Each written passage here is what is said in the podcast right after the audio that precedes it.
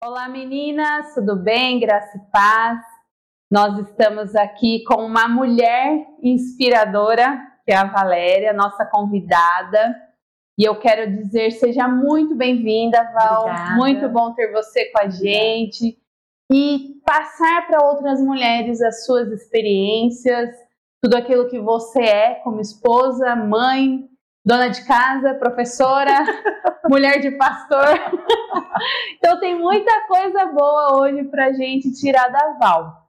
Eu queria que ela se apresentasse para todas vocês conhecerem um pouquinho dela. Meu nome é Valéria, sou esposa do pastor Toninho aqui na Igreja P4, mãe do Gabriel, da Ana Carolina. Sou educadora, né? Amo trabalhar com crianças. Essa é um pouquinho de mim. A Val adora café da tarde, gente. Amo. Ama, ama. É muito bom passar tempo com a Val. A Val a gente conhece há pouco tempo, né, Val? Mas parece que é uma comunhão da, de uma vida toda. Tem amigos que a gente tem há 20, 30 anos. A Val, acho que 5 anos, Val, que a gente. Esse ano vai fazer seis anos. Seis anos, mas é muita, assim, muito gostoso estar com ela, com o pastor Toninho, um casal abençoado e abençoador que faz parte da nossa igreja. E eu queria conversar um pouquinho com a Val, tem muita coisa que eu quero perguntar para a Val, para passar para vocês também um pouquinho do que ela é. Filhos, gente, ela tá na fase avançada, eu tô na intermediária. Então a gente gosta muito de compartilhar as coisas. Eu sempre pergunto muitas coisas para Val, porque é bom você ter alguém mais velho e que inspira você naquilo que você vai passar ainda que essa pessoa já passou. Então é muito bom. Mas eu queria conversar um pouquinho com a Val sobre o tempo que ela conheceu Jesus, como que foi a conversão dela. Eu queria que ela contasse um pouquinho para nós. Hoje, como eu disse, ela é esposa de pastor, uma mulher abençoadora, também ministra na casa do Senhor. Mas eu queria que você contasse um pouco dessa história para nós, Val. Eu me converti muito cedo. É, logo aos 12 anos, eu comecei a frequentar uma igreja evangélica próxima à minha casa. Mas é aquilo que a gente sempre fala, né? A sementinha no meu coração já havia sido plantada lá na infância. Eu tinha um primo, né? Na verdade, uma prima do meu pai, e ela namorava um rapaz que ele era cristão. E ela não ia à igreja. Então, para que ele não fosse sozinho, porque ela tinha muitos ciúmes, ela falava assim para minha mãe: Deixa a Valéria e o Toninho ir com ela. O Toninho era meu irmão. É meu irmão. E nós íamos com esse primo do meu pai. E a sementinha ficou plantada ali, né? Aí os anos passaram e aos 12, 13 anos mais ou menos, eu comecei a frequentar uma igreja evangélica próxima à minha casa por vontade própria minha, assim, os meus pais, na época eles eram de outra religião, eles não frequentavam. E aí eu comecei no caminho do Senhor e nunca mais parei. Amém. E aí aos pouquinhos foi vindo minha irmã, na época meu irmão, os meus pais. Que bênção. O pastor Toninho, você conheceu ele numa igreja. Como que foi? Pastor Toninho.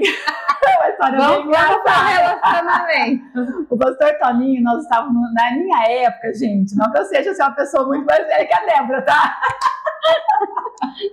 Mas na minha época tinha encontro de jovens, as igrejas reuniam ônibus, levavam aquelas caravanas para uma determinada cidade, que aquela igreja de lá ia receber os jovens para um acampamento de carnaval, Uhum. de Páscoa, essas coisas todas. E o pastor Toninho, ele era o tchutchuzinho das caravanas. O animador? Ele era o animador, ele era o galã. E aí todo mundo, né, paquerava o pastor Toninho. Aí um dia eu olhei pra ele e falei, gente, esse menino é muito bonito, né? E fui conversar com ele. Mas conversar por conversar, sabe assim? Passaram-se alguns anos, a gente se encontrou de novo, nós nos encontramos de novo. Só que na época eu já estava noiva, pastora. Hum. né? Relacionamento sério para casar. E assim a gente começou a ter ir para a igreja junto, vai comer pizza junto, a galera dos jovens e tudo mais. E eu me apaixonei por ele.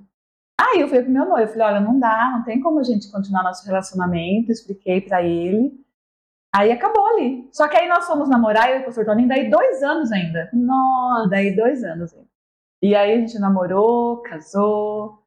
Esses dois anos você deve ter vivido um processo de será que eu fiz a coisa certa? Nossa, dúvida. E meu pai, né, gente? Meu pai na época falava assim, porque assim, o meu noivo na época, ele era, ele era um empresário, né?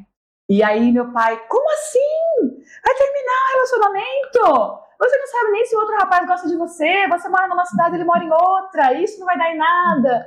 Foram dois anos assim, né? A mãe do ex pesando na minha cabeça, meu pai pesando na minha cabeça. Nossa, Val. E aí vocês se relacionaram e casaram em quanto tempo, Val? Em dois anos. Namoramos, noivamos e casamos em dois anos. E vocês estão com quantos anos de casados? De casado, 28. 28 anos. 28. Olha que bacana. Esse, não, 28? Esse ano, 24. É, perdão. 25, eu fui nos seus 25. É, 25, ela foi na minha boda de prata. Esse ano, 20. Não, esse ano, 28. É, eu achei que era 27, esse ano, 28. Que legal, 28. Val. E eu sei que nesse período do casamento de vocês, vocês tiveram a fase da separação. Tivemos. Vocês viveram isso, você teve essa experiência, né, do não sei se chegou a ser um divórcio, mas eu queria que você contasse um pouquinho para nós como que foi esse essa fase que vocês viveram. Vocês tinham quantos anos de casados? Na época, nós já tínhamos o Gabriel. O Gabriel já tinha quase dois anos de idade. E eu era muito imatura na questão de. é, eu trouxe. Quando você casa, você traz uma bagagem da sua casa e o rapaz também. Sim. né? Hoje é uma coisa que a gente trabalhou muito isso com a minha filha antes de casar, com o meu genro, e a gente trabalha muito com, com o Gabriel também. Essas diferenças começaram a entrar em choque. Eu tive um pai muito abusivo, né? Então, qualquer coisinha que o Antônio Carlos. Gente, o Toninho é o Antônio Carlos, tá? não é outro marido, não. qualquer coisinha que o Antônio Carlos falasse, eu, já, eu me remetia na época do meu pai. Então eu achava que ele ia, é, não podia falar alto comigo. Ele não estava falando alto comigo, mas na minha cabeça já era que ele ia ser agressivo. Eu não permitia ele participar da educação do Gabriel, que foi um erro assim muito grande na minha vida, né? E aí houve esse rompimento pelo lado dele por conta da, da dele não aceitar uma esposa desse jeito e pelo meu lado de ser uma esposa rixosa, como a palavra de Deus diz, tá? Vamos ser bem sinceras. Eu era uma mulher rixosa, gente, vocês não tinham ideia. Eu brigava se trincasse um copo na pia, eu brigava se deixasse o tênis na porta, eu brigava se ele comia azeitona e largava os caroços no cantinho do sofá. Homens, não façam isso, tá? É feio. Mas eu brigava e brigava feio, assim, a nossa briga era muito intensa Uhum. nesse sentido por coisas tão absurdas, né? Sim. E Deus teve que trabalhar muito isso na minha vida. E vocês chegaram a separar? Nós nos divorciamos, na verdade, chegamos ao divórcio. Aí eu fui embora para Bauru com o Gabriel, que os meus pais moravam lá, e ele ficou em São Paulo no apartamento que nós já tínhamos um apartamento em São Paulo e ele ficou lá. E aí o tempo foi passando e com dois meses que a gente estava já separado, é, como diz a moçada, né, a ficha caiu. Aí eu falei, Deus, o que, que eu fiz da minha vida? Aí foi a hora de eu parar, refletir sobre a minha vida, assumir os meus erros, Uhum. independente do que ele fazia ou deixasse de fazer, eu queria a minha mudança. E aí foi uma mudança, foi uma busca pessoal, porque eu falava, Deus, independente se seja o meu relacionamento sendo resgatado, ou se um dia o Senhor preparar outra pessoa, eu quero, eu, Valéria, estar pronta, Uhum. né? Então foi a minha busca pessoal. Aí eu fui buscar mesmo em Deus, literalmente, porque era só eu e Deus, porque aí eu tinha do lado a minha família, né, o meu pai principalmente falando, tá vendo, não te disse que não ia dar certo? Né, e eu tinha que abaixar a cabeça. As né? vozes, né? É. E aí então eu comecei a trabalhar essa busca em mim, né, essa busca pessoal. Foi muito jejum, muita oração, foi muito pedido de perdão a Deus, né? E não vou chorar, não vou chorar. Foi, muito, foi muita renúncia mesmo, porque você aceitar que o outro erra é tão É fácil. fácil. Mas quando você olha pra você e fala assim, não, peraí, essa pessoa que eu sou, Eu preciso eu mudar. preciso mudar, não pode ser assim, né?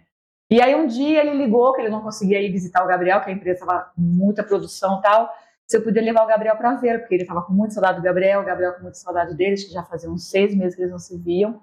Nós já estávamos, né, praticamente há um ano separados.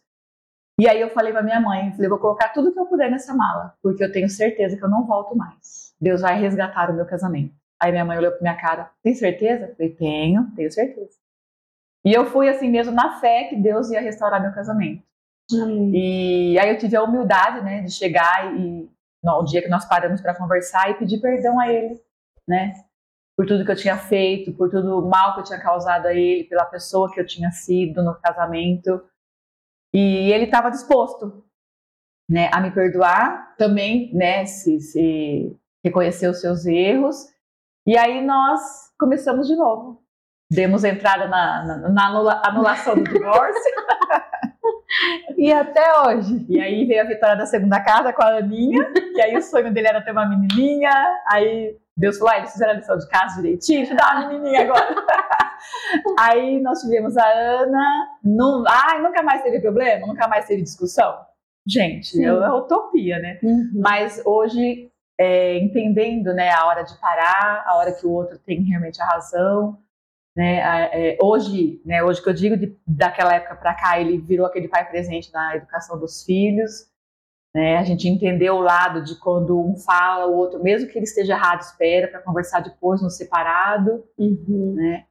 Eu acho que a maior lição, né, Val, é a questão de você ter a humildade de reconhecer o erro e diante de Deus o perdão, né? É. Porque é o que a gente tem aprendido muito nesses últimos dias sobre o perdão, o poder Exatamente. que tem o perdão, né? Você pedir o perdão, você ser perdoado, a pessoa liberar o perdão, o que acontece nas nossas emoções quando a gente libera esse perdão. Exatamente. E hoje nós vemos, como a gente está falando aqui para mulheres, a gente vê muito o aumento da questão do feminismo. Que o feminismo ele bloqueia isso. Uhum. Ah, você está separada, vai viver sua vida mesmo, entendeu? Vai curtir. Os filhos você vai cuidar, cada 15 dias o pai vai dar uma olhada neles, mas não é isso, né? Não. O nosso papel de cristão não, não, é, não é aonde a gente quer chegar, não é o resultado que a gente quer.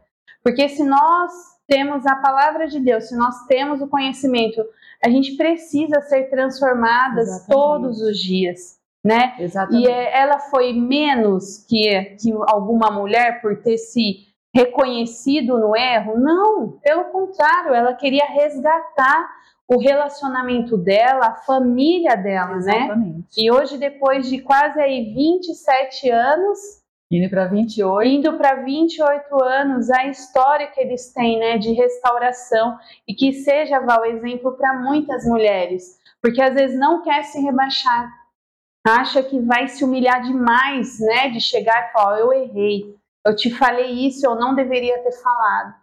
Então, Val, que isso seja uma lição para nós nos dias de hoje. A gente sim precisa parar para pensar, precisa pedir perdão pelos nossos erros, desculpa quando tem que pedir para os nossos filhos, né? Exatamente. né? Para os nossos filhos isso não é vergonha, pelo contrário, isso fortalece o nosso relacionamento familiar então, muito bacana, Val, ouvir isso da sua história. E eu tenho certeza que está edificando muitas mulheres. Amém. Agora eu queria que a Val contasse um pouco, gente, que eu admiro muito a Val. E essa mulher tá andando de bicicleta para lá e para cá, fazendo vários tours na cidade. e eu queria que ela falasse um pouquinho para nós, porque às vezes a gente esquece de cuidar de nós, esse autocuidado, né? A gente olha o Instagram, vê as redes sociais e você vê, uhul, nossa, mulher tá assim, tá top, fez a cirurgia tal, tá, né, chapada. Não é esse, não é isso onde eu quero chegar. O que eu quero falar para vocês e conversar um pouco com a Val hoje é sobre a questão do autocuidado, da gente se olhar e falar, peraí, eu preciso fazer algo para mim chegou o meu momento agora, uhum. né? Eu já cuidei da minha casa, dos meus filhos, já trabalhei, já executei minhas tarefas, já fui mulher, agora chegou a minha hora. E qual é esse momento? E a Val, eu vejo que ela tem vivido isso, e eu quero que ela conte um pouquinho pra gente como começou toda essa história da bike. A bike entrou na minha vida num momento assim muito especial. Eu sempre gostei muito na minha infância, na época de colégio, eu sempre pratiquei muito esporte. Olha, gente, eu vou entregar minha idade agora. eu fui, eu estava no SESI, eu fui a primeira equipe do SESI a jogar handball no Brasil. Por favor, não vai pesquisar isso na internet. que legal. o, o SESI onde eu estudava, na minha época de adolescência, ele foi o primeiro SESI a trazer o handball para o Brasil. Que legal. E aí nós fomos, é, nós jogávamos na escola, então eu sempre gostei de atletismo, vôlei, handball, mas o meu pai era uma pessoa, como eu disse, né, Débora, no começo, muito abusiva. Então, para o meu pai, assim, é menina que pratica esporte é menina que quer fazer programa, uhum. né? Tinha isso na, na, na, vida dele. Então, assim, eu não podia seguir carreira. Minha professora chegou na minha casa pedir para meu pai deixar eu participar de competições, porque eu sempre fui muito magra e muito alta, né, para uhum. minha para minha turma. Então, assim, era o bração ia longe, né, com a bola. Mas aí, infelizmente, ou felizmente, Deus sabe tudo. E era uma né? questão cultural, né, Val? Porque ele não era uma pessoa assim, às vezes a gente fala, ah, era da igreja tal, então não podia nada. Não. não, não, ele nem era cristão nessa época, era uma questão de cultura mesmo, uhum. que vinha uhum. desde a infância dele, essa questão, né? Então eu não pude seguir carreira, né? Então, mas eu continuei fazendo esportes e tudo mais. Quando entrou a pandemia, Débora, eu tive uma crise de como é que chama? É, eles falam que é um, um uma depressão é, tardia, uhum. né? Eu tinha perdido a minha mãe há um tempo e eu não tinha vivido essa história da depressão, nem sabia que existia fase da depressão. Corri atrás de tudo, fiz de tudo, eu era aquela filha que cuidava de tudo, todo mundo socorria, era a tia Vá que ia, a tia Vá que faz, né? E, e eu não cuidei de mim nessa época. E o, te, o, tempo foi passando, eu tive um problema com o Gabriel, né? Vocês uhum. acompanharam. E eu comecei, o Toninho começou a perceber em mim parte de depressão. E ele veio conversar comigo. E na pandemia é, foi o auge da depressão na minha vida. Não foi por conta da pandemia, Sim. né? Quando começou a pandemia, eu já estava nesse processo. E aí coincidiu de estourar bem na época.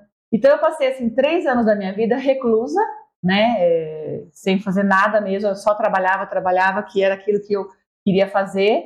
Feliz da vida porque estava dando aula em casa, não precisava sair de casa, uhum. né? E o ano passado, eu falei, o ano retrasado, eu falei, Toninho, eu quero andar de bicicleta. Aí ele, como assim? Eu falei, eu quero praticar esporte de bicicleta, quero andar de bicicleta, quero me sujar no barro, quero tomar chuva, quero tomar sol. Aí ele, ele começou a achar que era, né, ele falou, ah, isso aí vai passar já já. ela tá assim, porque ela tá saindo desse processo de depressão, isso vai passar já já.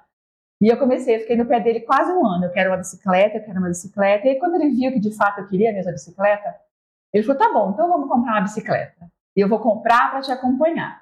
Não que eu goste, ele falou, né? Mas eu uhum. vou te acompanhar. E hoje ele ama, viu, gente? hoje ele que cobra. Vamos, amor, vamos pedalar? E aí a gente começou a pedalar só nós dois, íamos né, ali pelo bairro, fomos aumentando a extensão e conhecemos um grupo, que é o grupo Bike Friend, né, que eu participo hoje. Alguns amigos aqui, irmãos da igreja, já estão nesse grupo também, que é um pessoal também assim que tem uma história de vida muito bonita, sabe? Que eles são muito companheiros mesmo, né? Entendem muito bem o que é essa questão de, de você se cuidar, né? E eu comecei a pedalar com eles. Eu sou a que mais dá trabalho no grupo, porque, né, gente, começa a chegar subida, já começo a reclamar. Aí, quando eu vou pedalar, que eu ponho meu nome na lista, eu coloco lá, Valéria, se não for para dar trabalho, nem sai de casa. Esse é meu título. Aí eles falam, é, essa daí realmente nem sai de casa, porque ela dá trabalho. E a bike entrou na minha vida, sim. E hoje, assim, faz parte da, da do meu autocuidado, uhum. né? Voltei para academia, coisa que já fazia muito tempo que eu não, não fazia, também não praticava. Com isso, o Toninho voltou também, né? Então, é, aquilo que nós tínhamos falado, né? Lá na época da minha separação, que eu olhei para dentro de mim e falei, não, eu preciso mudar. Chegou um momento que eu falei, não, agora eu também preciso de uma nova mudança. Né? E essa mudança começou a vir agora pela bike, né? Pela academia. Mesmo. Sempre fui muito vaidosa, né? uhum. né? Mas eu comecei a entender que só a vaidade de unha, cabelo, coisas não é o suficiente para o corpo, né? Sim. E a Bíblia fala que nós somos templo do Espírito Santo. Uhum. E esse templo precisa estar tá bom para poder cuidar de outras pessoas, né? Receber Sim. outras pessoas. Exatamente. E que bom, Val, fico feliz. E essa questão do autocuidado, né, que ficou um pouco atrelado ao que você estava vivendo emocionalmente, Exatamente. né? Você sabia que aquilo ia fazer parte do seu tratamento, da, da sua recuperação. Exatamente. E hoje você se considera 100% recuperada, Val? Não. Ainda não. Hoje eu ainda estou num processo ainda de autoconhecimento, porque é, eu, eu, descobri que um período da minha vida onde eu só cuidei, cuidei, cuidei, cuidei, e eu não fui cuidada. E eu descobri que a Valéria que existia em mim, eu já não a conhecia mais. Né? E eu falei, não, eu preciso resgatar essa mulher de novo. Uhum. Eu preciso resgatar essa Valéria, né? E foi quando eu comecei a fazer terapia. Hoje eu faço terapia com o pastor Rodrigo e tenho resgatado, né? Tem sido aos poucos, mas eu tenho resgatado de volta aí essa essa Valéria. Amém. E a questão da medicação, Val? A medicação, para mim não teve problema nenhum. Quando eu falei, não, eu preciso, né? É, eu mesma falei, eu preciso, eu sei que eu preciso de medicamento. Eu sozinha não vou dar conta. Né? Aí, ah, mas você não é cristão? Né? Como assim, crente fica é. com depressão? Eu fiz essa pergunta justamente porque a gente vê muita gente com preconceito. Exatamente. Quando você fala, você precisa tomar uma medicação. Uhum. Né? As pessoas já, opa, não, não, não quero tomar nada. Exatamente. E assim, ah, mulher de pastor com depressão, né? É, sempre trabalhou, ajudou muito na igreja, uhum. sempre fez uhum. tudo. Esse foi o problema. Sempre fez tudo. E eu fui esquecendo de mim, né? E aí eu falei para a médica, falei, olha, se eu precisar entrar com medicamento, não tenho problema. Falei para ela, pode medicar. Eu falei, eu sei que vai ser por um período, então não tenho problema nenhum com isso. Ela falou, nossa, olha, Deus quisesse que muitas das 90, dos 100% de pacientes meu, pelo menos um terço falasse assim, Sim. porque a maioria ela falou, eu tenho muito problema, porque vai e volta na medicação, né? E eu segui certinho no passo. Hoje eu já estou na fase do desmame, uhum. né? Hoje eu já estou com acho que menos de um terço. Que é a diminuição é, da medicação. Ele vai, ele vai diminuindo né, as miligramas. Então hoje eu estou a um passo da última fase uhum. para encerrar mesmo de fato a medicação. Amém, Val. E eu creio que isso é um exemplo para nós e para muitas mulheres. Porque a gente ouve muito, ah, toma isso aqui, você dorme, você tomar isso aqui. Ah, você se sentiu um pouco ansioso? Toma esse medica essa medicaçãozinha aqui. Então as pessoas têm muito isso de auto se medicar é. e não fazem um tratamento adequado, um acompanhamento, e aí vira a vítima, né? Uhum. Porque eu não consigo, que eu vou ser sempre assim.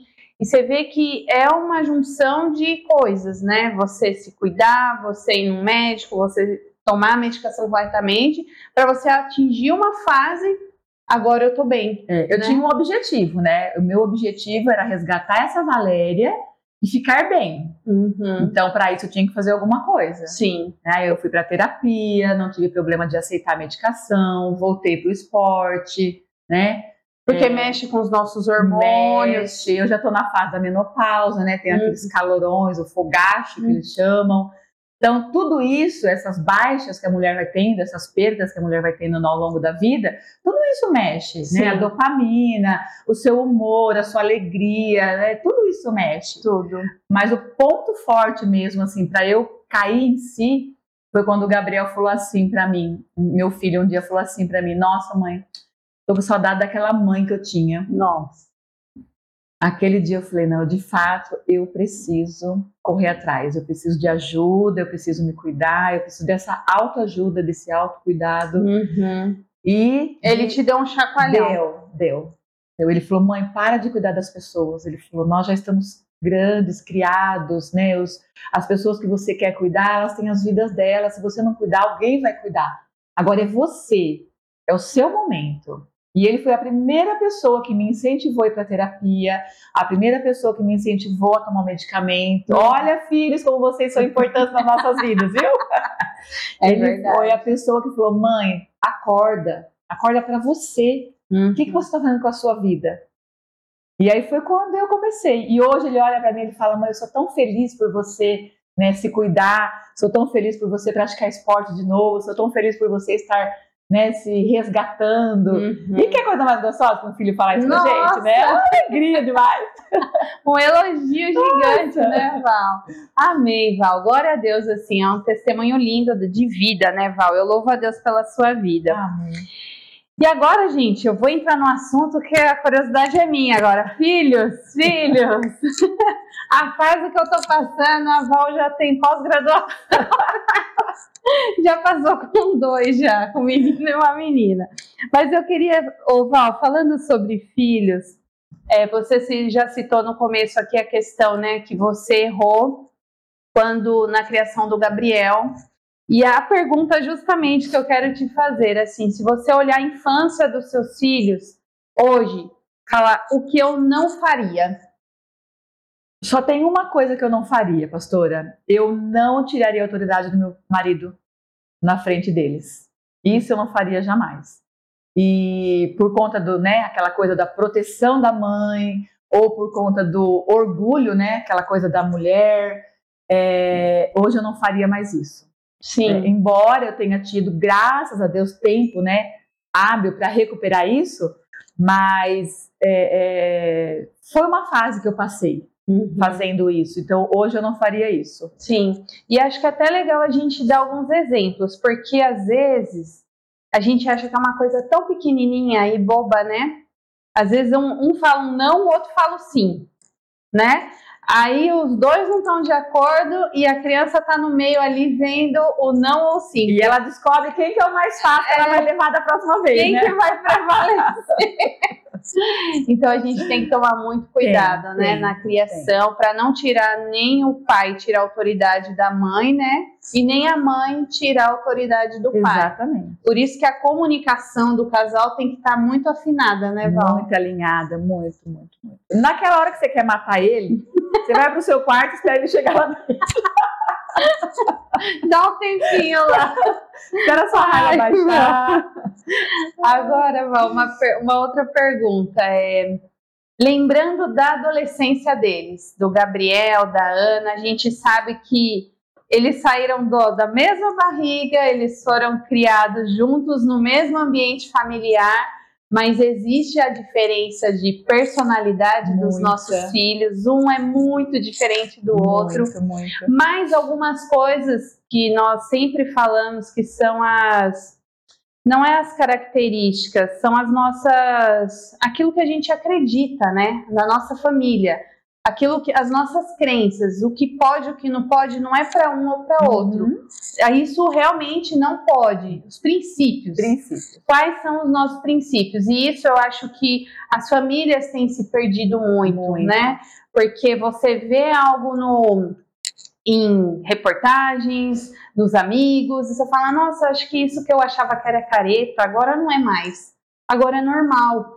Mas não, acho que o nosso princípio como família tem que sempre prevalecer. Exatamente. E, eu, e isso na adolescência é algo que aflora muito. É um choque. É né? um choque, porque é um choque de mudança de humor, é um choque de N mudanças que você vê seu filho saindo da, da infância e indo para uma outra fase que às vezes a gente não está nem preparado para esse acompanhamento. Exatamente. Porque na nossa fase foi diferente. Então, a pergunta que eu quero fazer para você, Val, se você voltasse agora na adolescência deles, o que você faria? Que você não, que você olha e fala, nossa, eu não fiz isso, eu poderia ter feito, não sei, alguma coisa. Gente, eu vivi tanta coisa com eles, que difícil. nós, nós vivemos assim a, a, a, fase das crianças em casa, né? Hoje a Ana está casada, o Gabriel está terminando a faculdade no Rio de Janeiro, homem formado, tudo, né?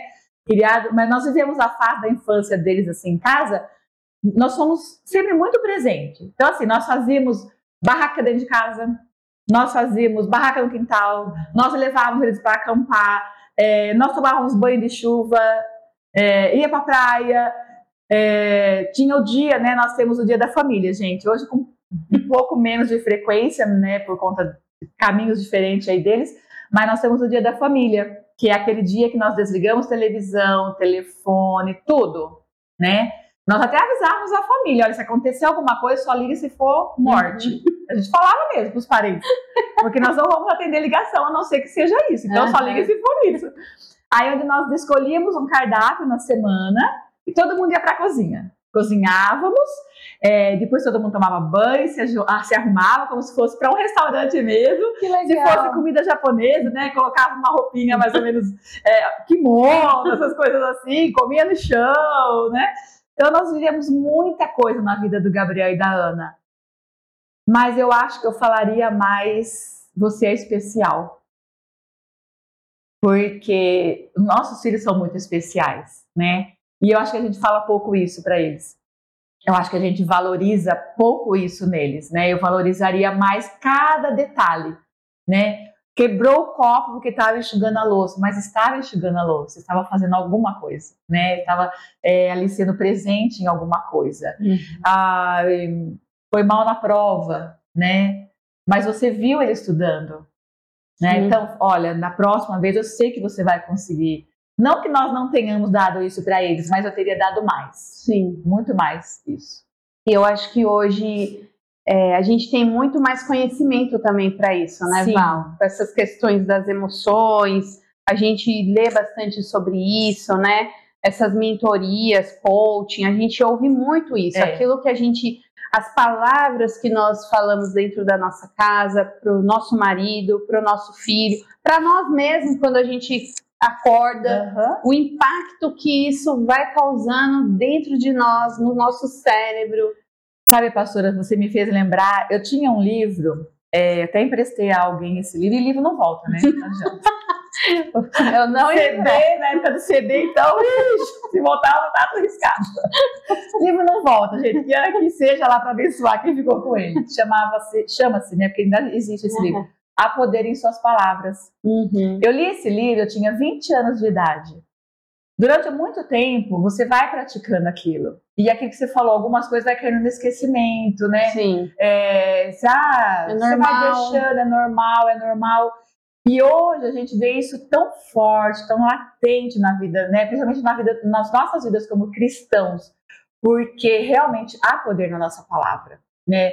E quando o Gabriel teve depressão, e depois eu tive a depressão, e eu tive a síndrome do pânico, eu falei, eu preciso me conhecer, eu quero saber o que está acontecendo com meu filho e comigo. E eu fui para a área da neurologia. Uhum. Eu vou estudar, eu quero saber, eu quero conhecer esse mundo, porque eu sou educadora, eu trabalho com crianças de alfabetização de primeiro ano. Sim. E eu quero saber com que emoções meus alunos vêm para a sala de aula. Por que, que hoje ele está desse jeito? E isso fez uma diferença enorme na minha vida como profissional, uma diferença enorme. Eu queria ter tido esse conhecimento quando eu tive meus filhos pequenos, pequenos, né? É, fez uma diferença muito grande, né? Esse esse conhecer o outro, se conhecer, né? Sim. Às vezes eu até ouço assim algumas mães comentarem: "Ai, tudo hoje é modinha, modinha, síndrome disso, síndrome daquilo". Gente, não é modinha. Não é. é. que antigamente não se falava tanto, não se tinha tanto recurso para isso. E se escondia, né, Débora? A é gente é escondia a criança com problema, a gente escondia o adulto com problema. Hoje não. Hoje está né? escancarado. Hoje está. Né? Então, não é modinha. Hoje é, tinha aquela história, né? Filho de pastor não podia ter depressão, filho de pastor não podia errar, esposa de pastor não podia. Gente, somos seres humanos. Pensamos, sentimos, uhum. comemos, né? Então, somos seres humanos, né? Estamos aqui suscetíveis a tudo isso, Sim. né? E os sentimentos, ele é uma coisa é, que é, ela, é, ele mexe com tudo em você, né? Ele mexe com tudo em você. Então, ou você cuida disso, é, ou tá ao, ao fracasso, ao desgaste. Exatamente. E esse start de, ei, preciso buscar algo para mim, ou para meu filho, para minha família, é super importante, né, Val? É. Essa consciência, né? É. e Val, uma, uma outra pergunta que eu quero te fazer, porque eu sei que pela sua personalidade você sempre foi muito mãezona. Sim, né? É. Essa questão de trazer para casa, tá perto. Então, é, a gente vê em você assim uma mãezona. E eu vou viver essa fase daqui quatro anos, que é quando eu for para a faculdade.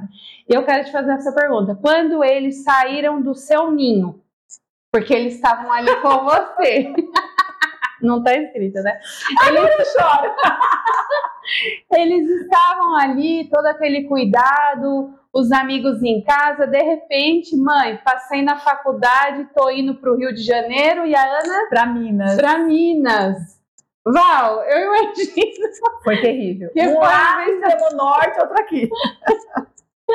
Falei, Deus, e agora? E tem uma música sertaneja chifrinha que fala assim, eu, a patroa e a cachorra, eu, você a cachorra. Foi assim, foi assim, eu, Toninho e a cachorra. Porque, Débora, a minha casa era assim. Eu chegava em casa, tinha lá três, quatro amigos, ou do Gabriel, ou da Ana. Eu ia dormir, gente. Eu acordava, tinha 20 dormindo na minha casa. Cavalo mundo de jovens, estava todo mundo na minha casa. Né? Tinha gente dormindo na sala, nos quartos, no banheiro. Verdade. Tem o corredor lá do meu, da, da, que vai para os quartos, o corredor e o banheiro. E aí, onde eu acordei com o menino dormindo, tadinho, com a porta do banheiro aberta, ele com a parte do corpo no corredor, os pés no banheiro. no banheiro. Eu lembro o nome dele, Davi. Eu acordei, Davi, a tia precisa passar ele. Ai, tia, você desculpa, mas estava todo mundo aqui, ia dormir aqui, eu queria dormir aqui. O lugar era esse. que situação. Então, assim, a casa, até quando nós falamos uma vez de vender a casa e ir para o apartamento, alguém falou, viu, como é que você vai fazer no apartamento? Sua casa vive cheia, né? Foi difícil. Foi difícil, pastora, porque num dia você vê a casa cheia, no outro dia você vê a casa vazia. E é um misto assim, porque você ora tanto, investe tanto no filho, vai passar numa faculdade pública, né? E é tudo tão longe. E aí ele passa. Então, assim, você realiza um sonho e aí você chora por outro lado. Mas assim, o gostoso do Gabriel e a Ana, por eles terem tido essa coisa de família, família dentro de casa, assim, todo mundo ali, eles sentem falta disso, uhum. né? Isso eu acho muito bacana. Esses ó. dias atrás, ah, minha filha é casada, esses dias atrás ela foi lá e falou assim, nossa pai, que saudade de você. Falei, como assim? Você mora aqui do lado, pessoa. Ai, saudade de vir aqui, de sentar no sofá, de comer uma pipoca, sabe assim? Uhum. Então, é, São as memórias, né? Exatamente, isso que eu ia falar, é as memórias, sabe? E o Gabriel, quando vem pra cá, ele gosta de, mãe, posso fazer teu amigo? Ele já trouxe amigo da faculdade, já trouxe amiga, né, da faculdade. Quando ele vem, ele liga para um, liga para outro, vão lá para casa, ou marca de sair também, né? Então, uma coisa que, que me marcou muito na vida deles, Débora, é, o Toninho, ele sempre foi também muito paisão na questão de, assim, do cuidado com a pessoa, né? E o Toninho é, sempre fez lanche pro Gabriel, porque a gente, gente, eu não ia dar conta da cantina com o Gabriel. Vocês não têm noção daquele menino come. Eu não ia dar conta de da escola, não ia deixar vocês bem, viu?